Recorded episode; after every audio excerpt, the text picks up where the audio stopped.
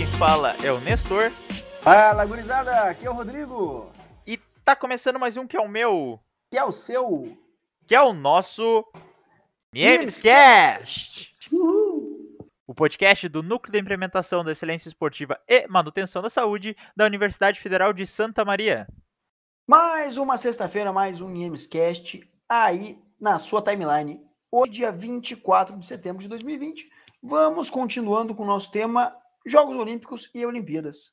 Hoje, então, a gente vai tratar sobre as Paralimpíadas, vamos esmiuçar um pouco mais de onde ela surgiu, quais foram os motivos que levaram a criar ela, para que vocês aí fiquem a par de mais um Jogos Olímpicos. Então, os Jogos Paralímpicos são o maior evento esportivo mundial envolvendo as pessoas com deficiência. Ele acabou tendo a sua origem em Stockmandeville, na Inglaterra, uma cidade, e devido a um médico que chamava Ludwig Gutmann, que ele se instalou na cidade e ele queria recuperar as pessoas do pós-guerra, né, da Segunda Guerra Mundial, que foi a primeira vez que começaram a ter um olhar mais voltado para as pessoas com deficiência, devido a, ao, ao, aumento muito grande de pessoas com deficiência, com amputações após a Segunda Guerra Mundial. Então, ele, esse médico neurologista, ele começou uma nova filosofia, que aí o tratamento principalmente estava baseado nas modalidades de basquetebol, tiro com arco, dardos e bilhar. E aí, a partir desse sucesso aí, desse sistema dele, que ele conseguiu achar vários novas pessoas para praticarem esportes, em 28 de julho de 1948, ele fez o primeiro evento esportivo exclusivo para pessoas com deficiência. A data ela não foi escolhida por acaso, né? uma vez que no mesmo dia tinha início os Jogos Olímpicos de Londres, apenas 56 quilômetros de Stockmandeville. Bom, já no ano de 1959, Roma, sitiada na Itália, foi escolhida como sede da nona edição dos Jogos Internacionais de Stockmandeville, sendo essa a primeira vez que o evento saía da cidade de origem. 400 atletas de 23 países competiram em provas exclusivas para usuários de cadeira de rodas. Já em 1964, nos Jogos Olímpicos de Tóquio, em paralelo, os Jogos Internacionais de Stockman Deville aconteceram após alguns dias de seu encerramento. Naquela época já era comum o uso do nome Paralimpíadas para designar o evento, principalmente quando esse ocorria em paralelo com os Jogos Olímpicos, mesmo que por vezes em locais diferentes por motivos de inacessibilidade. A realização dos Jogos Olímpicos e Paralímpicos na mesma cidade foi interrompida em 1968, porque a cidade do México desistiu por problemas financeiros e por falta de acessibilidade também para as pessoas é, com deficiência de estar tá mandando as competições locais, né? Com isso, Tel Aviv, em Israel, se ofereceu como sede e a proposta foi aceita, recebendo então a terceira edição dos Jogos. Já em 1972, mais uma vez a sede dos Jogos Olímpicos não recebeu as Paralimpíadas. No caso, foi em Munique, na, na época a Alemanha Ocidental, né, antes da unificação. É, a Alemanha, no caso, desistiu da ideia de organizar os Jogos por causa da falta de acessibilidade na Vila Olímpica e optou por vender os apartamentos logo após os Jogos Olímpicos, inviabilizando a hospedagem dos atletas. Heidelberg, no mesmo país, se ofereceu como alternativa através de sua universidade. Então, uma cidade na mesma localidade ali no mesmo país se ofereceu para poder estar tá abrigando os Jogos Paralímpicos. Resumindo aí então todas as datas e cidades aí que o Rodrigo falou, os jogos eles nunca, os Jogos Paralímpicos e os Jogos Olímpicos não haviam se encontrado ainda, não havia uma unificação deles, que essa unificação só foi ocorrer na Olimpíada de Seul em 1988 onde finalmente os Jogos Olímpicos e os Paralímpicos aconteceram na mesma cidade e nos mesmos locais. Então, a partir dali, dos Jogos de Seul para as Olimpíadas de Verão e também nas Olimpíadas de Inverno, que aconteceram a partir de Albertville em 92, eles ocorrem então sempre no mesmo país, na mesma cidade e nos mesmos locais dos Jogos Olímpicos. Mas foi uma vitória importante aí para toda a luta aí do, das pessoas com deficiência para realmente estarem inseridos nos jogos e poderem usufruir aí de toda a infraestrutura que é dedicada aos Jogos Olímpicos. Bom, trazendo agora para as curiosidades sobre o nome paralímpico, né? Muitas pessoas acreditam que, acreditam erroneamente, que é uma contração das palavras paraplegia e Olimpíada, né? Mas a gente sabe que isso não faz nem sentido. E a explicação formal para essa nomenclatura é que, na verdade, ela deriva de uma, uma contração entre a preposição grega para, que significa junto a ou ao lado de, e aí sim a palavra Olimpíada, né? a palavra olímpico, que então faz a alusão à participação aí de todas as pessoas nos Jogos Olímpicos, né? essa abertura, essa inclusão. Pois é, e também seguindo as curiosidades, né?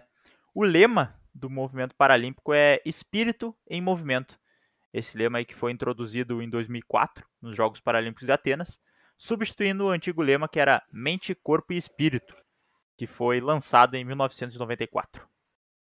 Bom, o símbolo dos Jogos Paralímpicos contém três cores apenas: é o vermelho, o azul e o verde, que são as cores mais amplamente representadas nas bandeiras das nações.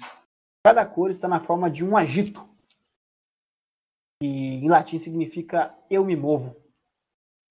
O agito aí, para quem não sabe, para quem está curioso, também não sabia dessa nomenclatura, mas ela é parecida com um C, com a letra C, ou com uma meia-lua.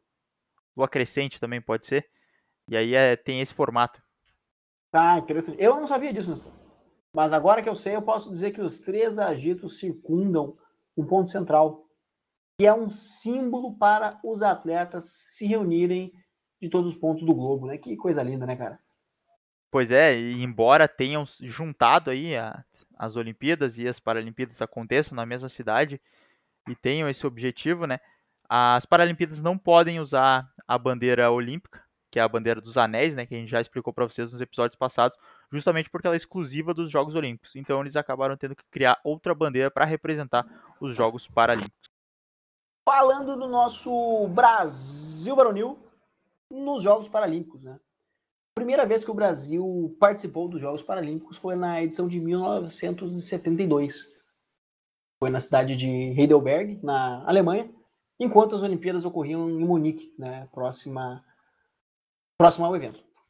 Nessa ocasião, o Brasil enviou uma galera aí para competir no atletismo, tiro com arco, natação e basquetebol em cadeira de rodas. Desde então, o Brasil vem competindo em todas as edições dos Jogos Paralímpicos de Verão. Exatamente, falando um pouquinho dos atletas aí, o Daniel Dias é o maior medalhista brasileiro nos Jogos Paralímpicos. Ele que é atleta da natação, ele possui 14 medalhas de ouro, 7 medalhas de prata e 13 medalhas de bronze, totalizando 24 medalhas aí nas Paralimpíadas. O Brasil aí tem uma relevância maior nos Jogos Paralímpicos realmente na natação, que é o caso do Daniel Dias e também tem os outros atletas, como o André Brasil e o Clodoaldo Silva, mas também no atletismo, com o Luiz Cláudio Pereira e o Adria Santos. Falando de atletismo nas Paralimpíadas, o Brasil ainda tem expoentes que, que vem figurando recentemente no esporte, como a Terezinha Guilhermina e o Alan Fonteles, né? Dois grandes atletas brasileiros.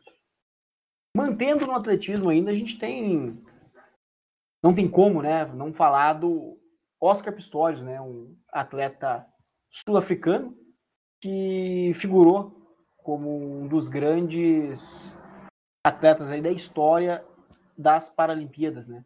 E ele que teve a melhor marca nos 100, nos 200 e nos 400 metros rasos, né, por muito tempo.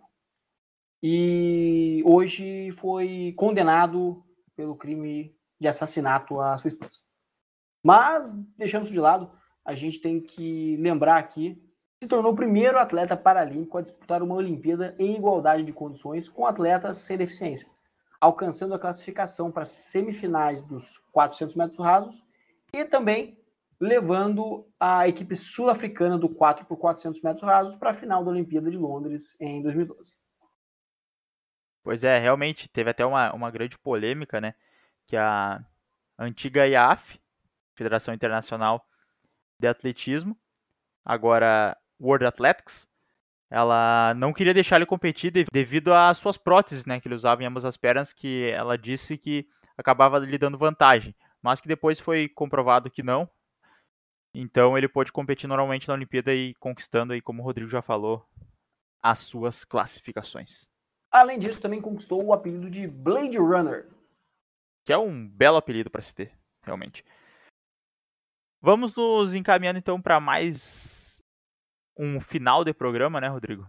Lembrando também que ah, os Jogos Paralímpicos eles, ainda não têm a, a, a, audiência que eles poderiam ter e acaba que ser por alguns motivos, devido a alguns pequenos, pequenos detalhes que acabam ofendendo todo o movimento paralímpico, né, que é a questão da chama se apagar no final das Olimpíadas e reacender depois novamente nas Paralimpíadas. A questão do, da, dos direitos televisivos também, que é diferente para as Paralimpíadas e para as Olimpíadas, e isso acaba afetando um pouco. Né? A própria utilização da bandeira, de não poder utilizar a bandeira olímpica nas Paralimpíadas também é algo que a gente já citou aqui, que acaba ofendendo um pouco. Mas esperamos aí que nos, nos próximos tempos isso melhore aí, que tudo possa ocorrer da melhor forma possível e tudo se tornar uma grande festa.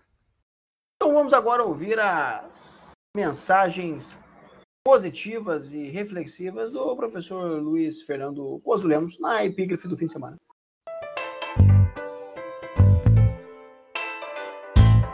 Epígrafe do fim de semana.